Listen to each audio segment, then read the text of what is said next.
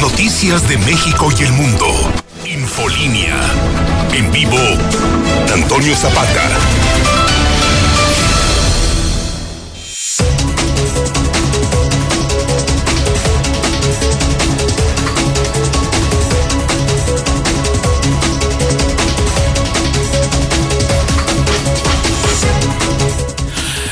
Buenas noches, bienvenidos a Infolínea de la Noche. Mi nombre es Antonio Zapata, el reportero. Y a continuación le tengo a usted las noticias más importantes ocurridas en Aguascalientes, en México y el mundo en las últimas horas.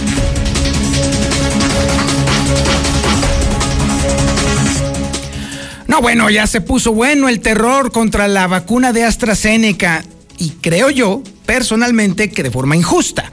Pero bueno, por lo pronto, déjeme decirle que incluso eh, la administración de la 4T aquí en Aguascalientes se vio obligada a aclarar que la vacuna que se está aplicando allá en Pabellón de Arteaga no es de AstraZeneca. No, bueno, ya es como si fuera el diablo, en fin. Por cierto, déjeme decirle que mañana se va a comenzar la vacunación en El Llano, en Tepezalá y en San Francisco de Los Romo para que los que están por allá se apunten y estén al pendiente del momento en el que sea mejor acudir para que se apliquen su vacuna si son justamente de la edad correspondiente a el calendario de inoculación. Déjeme decirle que mientras tanto, de acuerdo a la lógica del Instituto de Salud del Estado de Aguascalientes, ya prácticamente ya desapareció el coronavirus. De acuerdo a sus números, que evidentemente no tocan en lo más mínimo la realidad, pues ya prácticamente estamos en jauja de nueva cuenta. Lamentablemente, la realidad es muy distinta y de hecho el periódico Hidrocálido se lo hará ver usted mañana.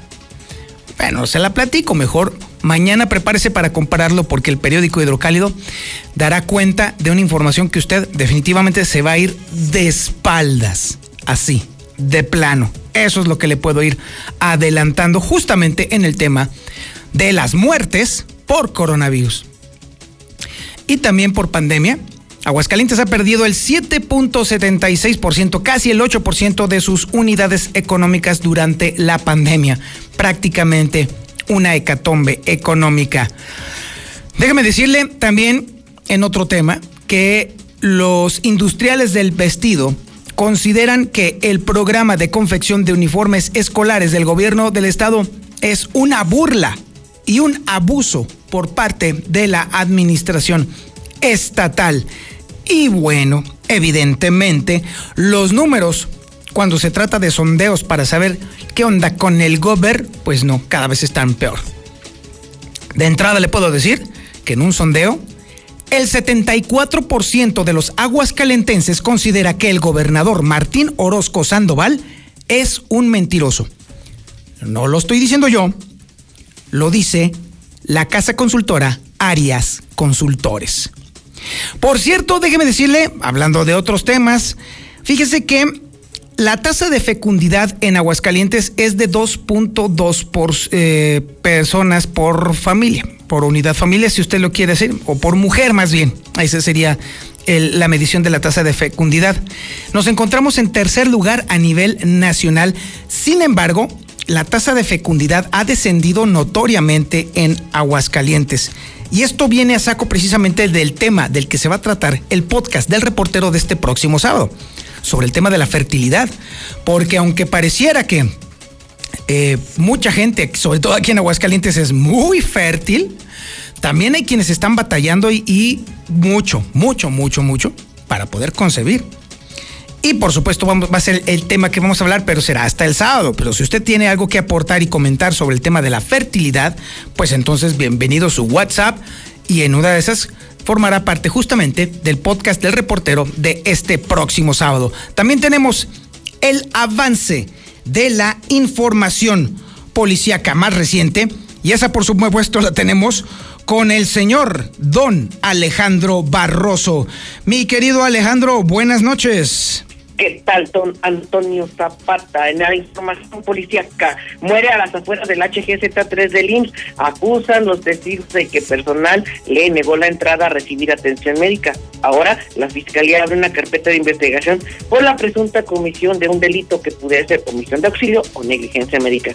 Además, sucedió de nuevo, cae pesado vehículo del desnivel de segundo anillo y delito. Por fortuna y de milagro, no hubo lesionados. Además, también te voy a platicar que ahora misteriosamente se quema la reserva ecológica de Bosque de Cobos. La afectación ecológica no se hizo por fortuna Protección Civil Municipal logró contenerlo. Pero los detalles más adelante, Toño. Muchísimas gracias, mi estimado Alejandro. Estaremos al pendiente de tu reporte. También tenemos el avance de la información nacional e internacional con Lula Reyes. Adelante, Lulita. Buenas noches. Gracias, Toño. Muy buenas noches. Beneficios de vacunarse contra COVID siguen siendo mayores que los riesgos, coinciden expertos. Senador del PAN pedirá destitución de López Gatel. Analiza México estudios sobre vacuna de AstraZeneca. Nace en Florida, primera bebé con anticuerpos de COVID. Bebé muere por COVID. Se contagió en hospital donde, donde nació. Esto ocurrió en Brasil.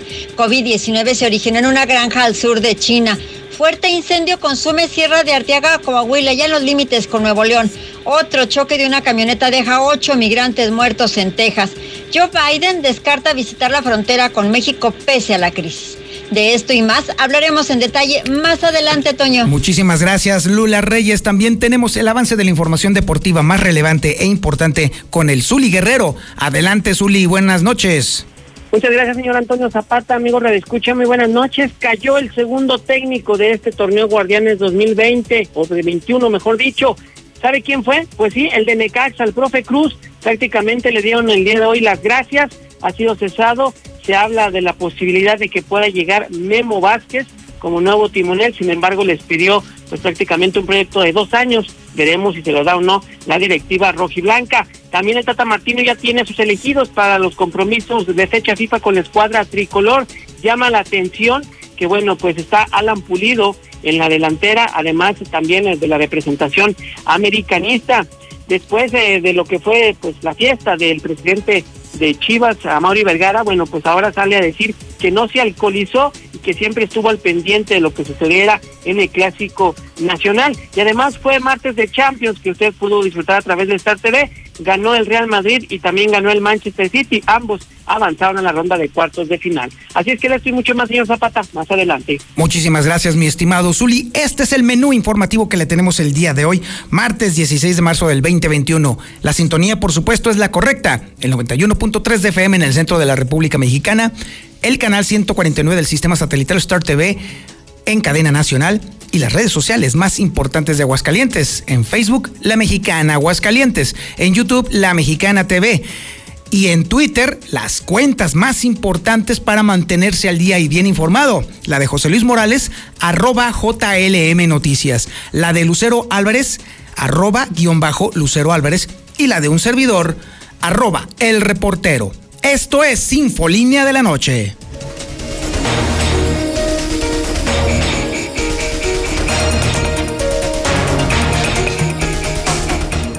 Con todo este sainete que está sucediendo a nivel internacional con respecto a las posibles, eh, eh, mm, los posibles efectos secundarios que puede tener la vacuna de AstraZeneca, específicamente coágulos en la sangre, pues parece ser que el terror se ha apoderado del planeta.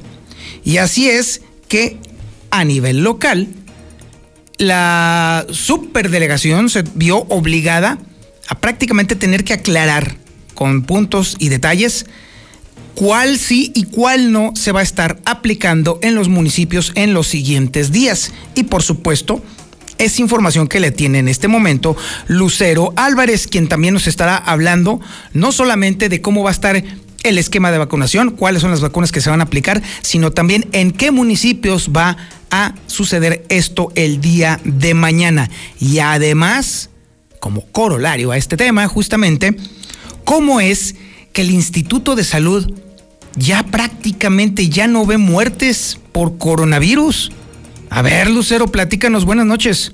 Gracias, Toño. Muy buenas noches a ti y a quienes nos sintonizan. Comenzamos con el tema de la vacunación porque esta mañana se confirmó que la Delegación del Bienestar está aplicando vacunas de Pfizer a quienes quedaron como personas pendientes en el municipio de Pabellón de Arteaga. Se trató de 1950 dosis, las que el día de hoy prácticamente se aplicaron a los adultos mayores de 60 años y es únicamente la primera dosis. En 21 días se aplicará la segunda dosis del refuerzo, pero tendrá que ser de la misma farmacéutica Pfizer. Sin embargo, bueno, también el día de hoy, dentro de las noticias que se anunciaron, es que este miércoles y jueves estarán aplicando más vacunas, pero en los municipios del interior que aún faltan de ser vacunados. Se trata del Llano, de Tepezalá y de San Pancho. Aseguran que serán cerca de 10.000 las dosis que se aplicarán en estos tres municipios durante los próximos dos días y la vacuna será la vacuna china de Sinovac, la que se aplicará en estos tres municipios. La dinámica, de acuerdo a lo declarado por Aldo Ruiz, será que conforme vayan llegando se les estaría aplicando la dosis e incluso, bueno, se les estaría en algunos casos en donde haya posibilidad dando un horario para evitar que estén haciendo largas filas o incluso que se repita lo que se vio en el municipio de Jesús María para que la gente ya no se forme, para que la gente no esté apartando un lugar desde un día antes, porque conforme vayan llegando será la dinámica que adoptarán para ir aplicando vacunas a los mayores de 60 años en el llano, en Tepezalá y en San Francisco de los Romo. Sin embargo, no es el único tema, Toño, ya lo decías. Para la Secretaría de Salud parece que por poco y desaparecen las muertes por COVID. Y es que de acuerdo al último reporte que nos han dado a conocer, solamente hubo dos defunciones de ayer a hoy a causa del COVID. Sin embargo, con estas dos últimas defunciones ahora suman un total de 2.322, mientras que en el tema de los contagios en un día fueron 45 para un total global de 19.993. Hasta aquí la información. Muchísimas gracias, Lucero Álvarez. Y mire, definitivamente, si hay algo que nos ha brincado bastante, es esta danza de números. Esta extraña danza de números que el Instituto de Salud da, la Dirección General de Epidemiología da, y recientemente también la, eh, el registro civil también da cifras completamente distintas. Le puedo adelantar, por ejemplo, que contra la información que proporciona el Instituto de Salud y el registro civil, ¿sabe cuántos muertos hay desaparecidos? Aquí en Aguascalientes nada más. Más de mil. Más de mil muertos desaparecidos para el Instituto de Salud. Esta información que le estoy platicando se reveló justamente hoy en la mañana en el programa de José Luis Morales y le estaremos ampliando el día de mañana en el periódico Hidrocálido. Es algo impresionante, pero sobre todo no es nada más el tema de estos muertos que de pronto se le desaparecen tranquilamente al Instituto de Salud del Estado de Aguascalientes o se le aparecen al registro civil. ahí sí habrá que ver. Sino también la inquietud que nos provoca a los ciudadanos esta disparidad en los métodos de revisión justamente de estos datos. Si solamente para el tema de la revisión de la información existen estas disparidades, entonces imagínese usted entonces el caos que existe y prevalece en la administración pública, sobre todo en el tema de salud. De dar terror, sin duda alguna. Por supuesto que da mucho miedo. Por supuesto que genera desconfianza. La desconfianza no nació sola ni mucho menos es inducida, no son sus propios números. Son los números que genera el propio Estado. La propia administración estatal nos está brindando información tan dispar, tan extraña, que justa y precisamente por eso es que terminamos desconfiando. Es que terminamos pensando que algo está muy mal. Es que terminamos pensando que se está ocultando información de manera deliberada para bajar artificialmente no solamente los índices, sino incluso para generar una falsa sensación de confianza y de tranquilidad en la ciudadanía, lo cual no debiera ser, porque ahí viene la tercera ola. Y no lo digo yo, lo dijo el presidente de la República, Andrés Manuel López Obrador, justo ayer. Lo previó y sabe que va a suceder. Viene una tercera ola. Es por eso que entonces esta danza de números, sobre todo los que tienen que ver con la administración pública estatal, nos parece bastante irresponsable no solamente que no haya una concordancia, sino también que no haya una aclaración suficientemente oportuna para que la gente se mantenga prevenida y siga aplicando a rajatabla las medidas de salud obligadas y necesarias. Eso es lo único que estamos nosotros insistiendo. Y es por eso que estamos ahorita atorados justamente en un problema económico. Se nos está cayendo la economía constantemente. Y si volvemos a la dinámica otra vez de un enorme brote de contagios y por ende incremento de muertes, pues entonces las unidades económicas se seguirán perdiendo. Por lo pronto le puedo adelantar a usted que Marcela González nos tiene un dato terrorífico de lo que se ha perdido hasta el momento en esa materia. Marcela González, buenas noches.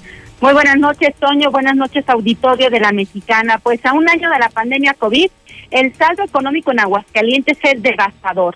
De acuerdo a los registros oficiales del INEGI, desaparecieron 4.621 unidades económicas, unidades de negocio, y aunque en el transcurso del 2020 se dieron aperturas y cierres de establecimientos de diversos giros, hasta hoy el saldo es negativo. De las 59.586 unidades de negocio que operaban en Aguascalientes previo a la pandemia, actualmente únicamente quedan 54.965 de manera que el saldo económico sigue siendo negativo. La pérdida de los cerca de 5.000 establecimientos representó el 7.76% del total de las unidades de negocio. El presidente de la Coparmex, Juan Manuel Ávila, informó que tras conocer esas cifras, los empresarios pues se han dado la tarea de comenzar a, emprender sus propias estrategias de recuperación económica y es por ello que van a emprender esa, esa gira comercial a Texas anunciada para el mes de octubre, en la cual van a buscar generar un intercambio comercial. Te paso un dato del INEGI de las 59.586 eh, unidades de negocio que había en Aguascalientes previo a la pandemia. Hoy quedan 54.965. Es decir, perdimos un 7.76% de unidades de negocio. Al final hay crecimientos, hay, nacimientos de nuevas empresas y este año pues también pareciera que vamos a, estar pegándole por ese lado. Sin embargo, pues la realidad es que no no, vamos, no podemos dar campanas al aire, ¿no? Todavía falta trabajo por hacer, pero bueno, pues está trabajando sobre ello, ¿no? Y aunque los empresarios están haciendo su luchita por mantener los negocios eh, al pie del cañón, desafortunadamente muchos se han perdido en el camino y prueba de ello es la cifra que nos dan a conocer de los cerca de 5 mil establecimientos. Este es el reporte. Buenas noches. Infolinia. Infolinia. En móvil. El dólar mantiene su ligera caída frente al peso. El día de hoy se compró en 20 pesos con 29 centavos y se vendió en 20 pesos con 79 centavos. ¿eh? La verdad es que sí, su baja paulatina está bastante interesante. De hecho, ya para esta la semana pasada ya estaría acumulando prácticamente un 0.61% de caída en el mes transcurrido ha caído un 1.37% que para temas financieros es bastante prolongado, pero le recuerdo a usted antes de que termine esta semana, analistas están previendo que el dólar comience a otra vez un rally, pero hacia arriba. Tu WhatsApp o Telegram al 449-122-5770. En concretos. Infolinia. Infolinia. Recientemente el periódico Hidrocálido también reveló que el Instituto de Educación del Estado de Aguascalientes tiene en bodega más de 200 mil uniformes que se han estado acumulando a lo largo de estos momentos en los cuales hemos estado viviendo bajo el yugo del coronavirus. Obviamente no se han podido entregar. Y déjeme decirle que pues obviamente el stock de uniformes es más que suficiente para entonces pues no solamente surtirle a todos los chavos cuando regresen, sino además incluso hasta para que sobre. Pero sabe que, a pesar de ello, este año el Instituto de Educación va a ser más Sí, va a hacer más uniformes cuando todavía no hay ni siquiera clases y cuando sus bodegas están a reventar de uniformes escolares. Obviamente, esto genera muchas preguntas. ¿A ah, Chirrión? ¿A quién se está beneficiando? ¿Por qué no por esta contingencia de la pandemia se detiene momentáneamente este asunto? Y todavía más preguntas nos surgen cuando de pronto los mismos industriales de la industria del vestido y de la confección están acusando que este programa es una burla y es un abuso. Si ellos mismos se están quejando, entonces uno dice, ah, caray, pues entonces, ¿quién es el ganón de este big, big business? De este gran negocio. Algo está sucediendo. Información de Marcela González. Adelante, Marcela. Buenas noches. Muy buenas noches, Toño. Buenas noches, auditorio de la Mexicana. Efectivamente, la Asociación de Empresarios de la Industria del Vestido eh, denunció que desafortunadamente el programa de los uniformes escolares está plagado de corrupción, de una serie de irregularidades, que es una burla y un abuso para los industriales que confiaban en que el proyecto sería de gran apoyo para la reactivación de su gremio. Es por ello que se están pronunciando por la cancelación definitiva de este programa de uniformes, en el que se han invertido o destinado más de 200 millones de pesos en lo que va de la administración estatal. Sin embargo, con la corrupción, pues únicamente se está favoreciendo a los compromisos políticos que en su momento se adquirieron, según denunció el presidente de esta organización, Ernesto Castorena Rodríguez. Él señaló que desafortunadamente eh, se siguen destinando varios millones de pesos a este programa, 40 millones de pesos cada año, que son recursos que al final de cuentas se van a la basura porque los uniformes no están llegando a los estudiantes porque, pues lo ya sabido, no hay clases presenciales y esto pues ha impedido que, que se cumpla con el objetivo del programa, aunque en términos económicos señaló que sí se está cumpliendo, favorecer a los compromisos políticos pues podemos decir y evidenciar que no. ¿Por qué? Porque hay muchísima corrupción en el tema. ¿Y cómo es posible que después de que el año pasado no hubo clases presenciales, se confeccionaron los uniformes, se hizo el gasto, no una inversión, se hizo un gasto por 40 millones de pesos, y uniformes que están estancados en una bodega? Y todavía ahora, después de que las empresas están quebradas, están cerrando día a día, los empleos se vienen llevando abajo y todavía el gobierno del estado está pensando en volver a confeccionar uniformes que no se van a ocupar. Creo que eso, lejos de ser un beneficio o un apoyo para la industria del vestido, es una burla, es un abuso y sobre todo son intereses, como lo mencioné anteriormente, son pago de favores políticos que no es posible que hoy en día estemos ante esta situación y sigan pensando en que es lo mejor o lo que se requiere para que la industria del vestido se vea beneficiado. Creo que están completamente desentonados y completamente desenfocados en que lo que nosotros necesitamos son apoyos, pero para conservar empleos y pues ahí la denuncia del empresario de la industria del vestido, quien señala que si de verdad se quiere apoyar al sector, que se cancele el programa de los uniformes y se generen otras acciones que impulsen la reactivación económica en Aguascalientes. Este es el reporte. Buenas noches. Muchísimas gracias, Marcela González. Sí, efectivamente. Y nada más falta, digo, Teniendo en cuenta cómo se ha conducido en los últimos años el Instituto de Educación del Estado de Aguascalientes, que ha sido una auténtica cueva de ladrones, no dude usted, y no quisiera yo saber, que para cuando se abran las bodegas en donde están estos uniformes, nos vayan a salir con la reverenda jalada de que se los comieron los ratones, o que se apolillaron, o que se mojaron, o vaya usted a saber qué maldito pretexto nos vayan a inventar para entonces seguir con este latrocinio así tan abiertamente descarado e irresponsable. Oigan, bueno, hablando de molcas, déjeme decirle que Héctor García nos tiene una muy bonita historia una historia que tiene que ver con una casa encuestadora muy seria y muy responsable que es Arias Consultores, que acaba de liberar la información con respecto a lo que la gente opina sobre sus gobernadores. Bueno, de entrada le puedo adelantar que Molcas cayó un lugar, de por sí ya era sotanero, pero ahora hasta en el sótano hay niveles. Héctor García, buenas noches.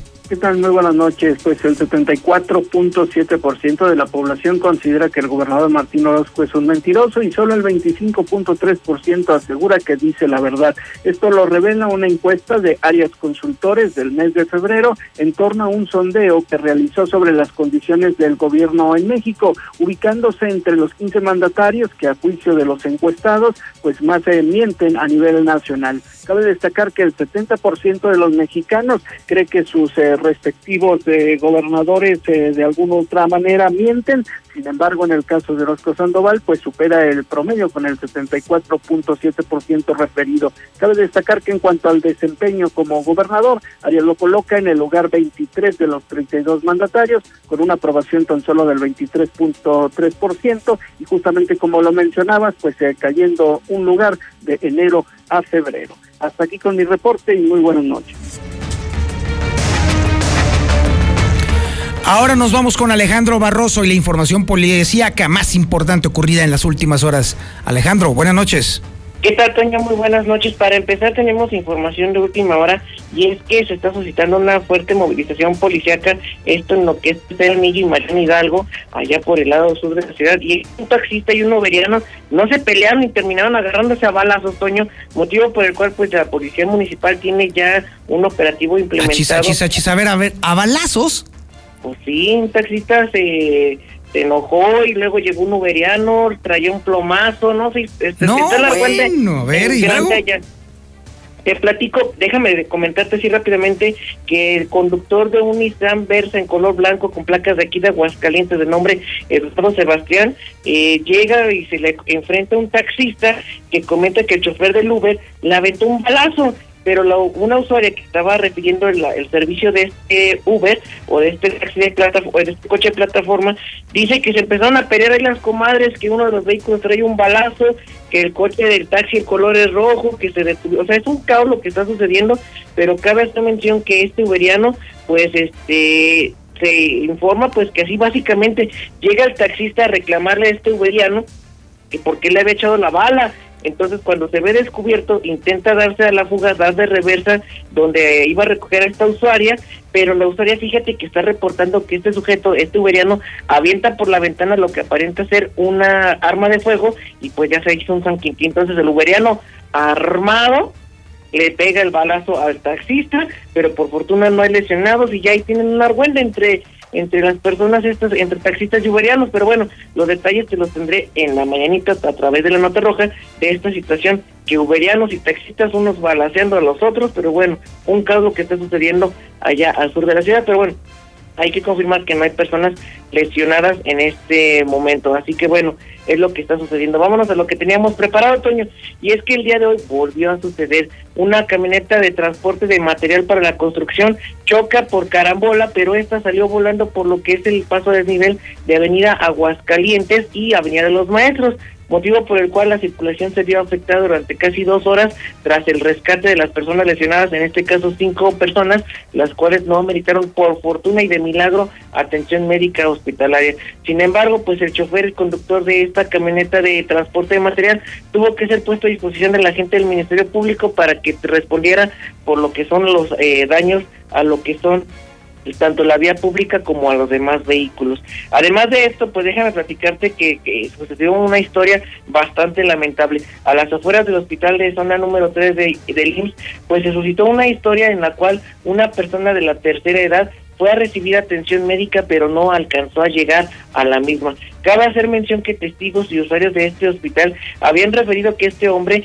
llegó prácticamente implorando que lo dejaran eh, atenderse en esta zona, que lo dejaran pasarse a recibir atención médica, por lo cual hay dos circunstancias, la omisión de auxilio o una negligencia médica, lo cual le costaría la vida a quien en vida respondiera al nombre de Luis Antonio, quien contaba con 66 años de edad y era oriundo de Encarnación de Díaz, Jalisco, por lo cual, pues la Fiscalía General del Estado integró ya una carpeta de investigación para la comisión de estos probables delitos, tanto omisión de auxilio como negligencia médica. Será ya la autoridad ministerial la encargada de decir qué demonios pasó en esta en esta situación tan lamentable y tan triste allá en el hospital de zona número 3. Y finalmente te platico que el día de ayer y ayer estábamos platicando de una quema bastante fuerte en la posta, pues ahora fue en la Reserva Ecológica Bosque de Cobos, donde aproximadamente 30 hectáreas se consumieron este día luego de un incendio que aparentemente puede ser provocado por un par de escuincles que estaban ahí jugando con cerillos, con fuego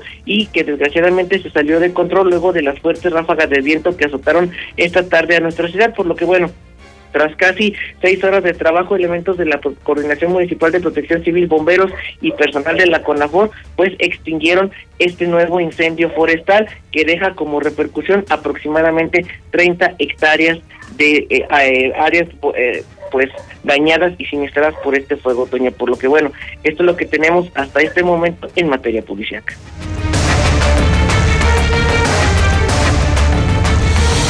Infolinia.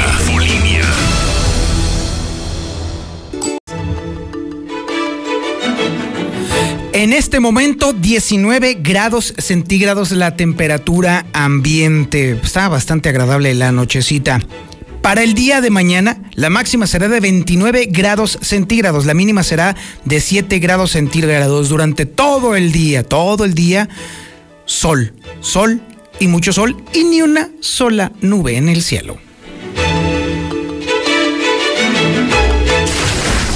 Tu WhatsApp o Telegram al 449-122-5770. Con Infolinia. Infolinia. Hay ocasiones en las que las noticias, sobre todo las malas, tienen tanto peso y tanta relevancia y además son tantas, que luego de pronto hacemos a un lado notas que también nos deben de importar bastante. Una de ellas que me llamó poderosamente la atención es una nota de Marcela González, es el tema de que la tasa de fecundidad de Aguascalientes se encuentra en estos momentos en 2.2, es decir, 2.2 hijos por mujer en edad fértil. Ha descendido significativamente a lo largo de los años. Y déjeme decirle que esto tiene que ver justamente con el tema del podcast de este próximo sábado, que es justamente sobre la fertilidad. Porque la verdad, créame, que este asunto de la fertilidad es un tema prácticamente de seguridad nacional y de estabilidad económica para muchos estados. Eso es por un lado, pero por otro lado también está el factor humano, justamente en el que ah, son tantos los niños que nacen que pareciera que es un algo que no existe, pero sí, efectivamente, hay problemas de fecundidad, de, de, fertilidad, que afectan profunda y gravemente también a la sociedad y a las personas que lo padecen. No se lo pierda el próximo sábado, pero por lo pronto chequemos el dato de Aguascalientes con Marcela González. Adelante, Marcela, buenas noches. Buenas noches, Toño. Buenas noches, auditorio de la Mexicana. La tasa de fecundidad en Aguascalientes es la tercera más alta a nivel nacional, junto con otras cuatro entidades en donde el promedio de hijos por mujer de los 15 a los 49 años de edad es de 2.2, proporción que supera la media nacional de 1.9 hijos por mujer. La tasa global de fecundidad más elevada del país la tiene Chiapas, con 2.7 hijos por mujer le sigue Guerrero con 2.3, en una tercera posición aparece Aguascalientes con el 2.2, al igual que Zacatecas, Michoacán, Durango y Oaxaca. Eh, además, cabe destacar que de acuerdo al Censo de Población y Vivienda 2020, cuyos resultados del cuestionario ampliado fueron dados a conocer hoy por el INEGI, en el caso particular de Aguascalientes, la tasa de fecundidad, al igual que en el resto del país, presenta una importante disminución. Por ejemplo, en el 2009, en Aguascalientes, el número de hijos por mujer era de 2.55 y para el 2019 bajó a 2.22. Sin embargo, a nivel nacional, la tasa en el 2009 era de 2.39 hijos por mujer y 10 años después bajó hasta 1.88%. 88 hijos por mujer, perdón. Esto quiere decir que ha bajado mucho esa tasa de fecundidad y actualmente el promedio de, mujeres en Aguascalientes en edad fértil tienen dos hijos, algunas un poco más. Este es el reporte. Muy buenas noches. Vamos ahora con la información nacional e internacional con Lula Reyes. Adelante, Lulita. Buenas noches. Gracias, Toño. Muy buenas noches. Beneficios de vacunarse contra COVID siguen siendo mayores que los riesgos. Expertos mexicanos coincidieron que a pesar de que la aplicación de vacunas contra COVID puede presentar efectos adversos, estos se presentan en una cantidad muy baja y los beneficios de inmunizarse siguen siendo mayores. Senador del PAN pedirá destitución de López Gatel. Un senador del Partido Acción Nacional pedirá la destitución de Hugo López Gatel, el subsecretario de Prevención y Promoción de la Salud, por violar el Código Penal Federal al pasear por calles de la colonia Condesa en la Ciudad de México cuando aún era altamente contagioso por COVID. Analiza México estudios sobre vacuna de AstraZeneca. México sigue de cerca las observaciones de la Organización Mundial de la Salud y los estudios que se realizan sobre la vacuna de AstraZeneca contra el COVID-19, luego que en Europa casi una veintena de países suspendieran su aplicación. Nace en Florida primera bebé con anticuerpos de COVID. Una trabajadora de salud fue vacunada contra COVID en Florida. Dio a luz una niña con anticuerpos de la enfermedad y según los médicos que lo comprobaron, es el primer caso del que se ha informado por ahora en el mundo. COVID-19 se originó en granja al sur de China, sugiere investigador de la Organización Mundial de la Salud. El coronavirus SARS-CoV-2 se originó probablemente en una granja de animales exóticos en el sur de, China, según Peter Daszak, el presidente de una organización que a la vez pertenece a la OMS. Él investigó el origen de la pandemia en China a comienzos del año. En otra información y a nivel nacional, fuerte incendio consume Sierra de Arteaga, Coahuila. En la zona, los cuerpos de auxilio se encuentran trabajando por vía terrestre y aérea para sofocar el fuego en la zona. Otro choque de una camioneta deja ocho migrantes muertos. Huían de policías cerca de Del Río, Texas. Ocho personas que viajaban en una pickup cargada de migrantes murieron cuando el vehículo chocó con otra camioneta tras una persecución policial cerca de la ciudad fronteriza de Del Río, en Texas, según lo informaron las autoridades. Joe Biden descarta visitar, visitar la frontera con México pese a la crisis. No por ahora, respondió Biden a la pregunta de un periodista de si planea visitar próximamente la frontera con México. Hasta aquí mi reporte. Muy buenas noches. Y ahora vámonos a la información deportiva más relevante con el Zuli Guerrero. Adelante, Zuli. Buenas noches. Muchas gracias, señor Zapata, amigo. Escucha, muy buenas noches. Comenzamos con la actividad de fútbol y es que el día de hoy ya por fin la directiva del Necaxa anunció el cese del profe José Guadalupe Cruz, quien pues prácticamente dejó al equipo hundido en el sótano de la Liga MX.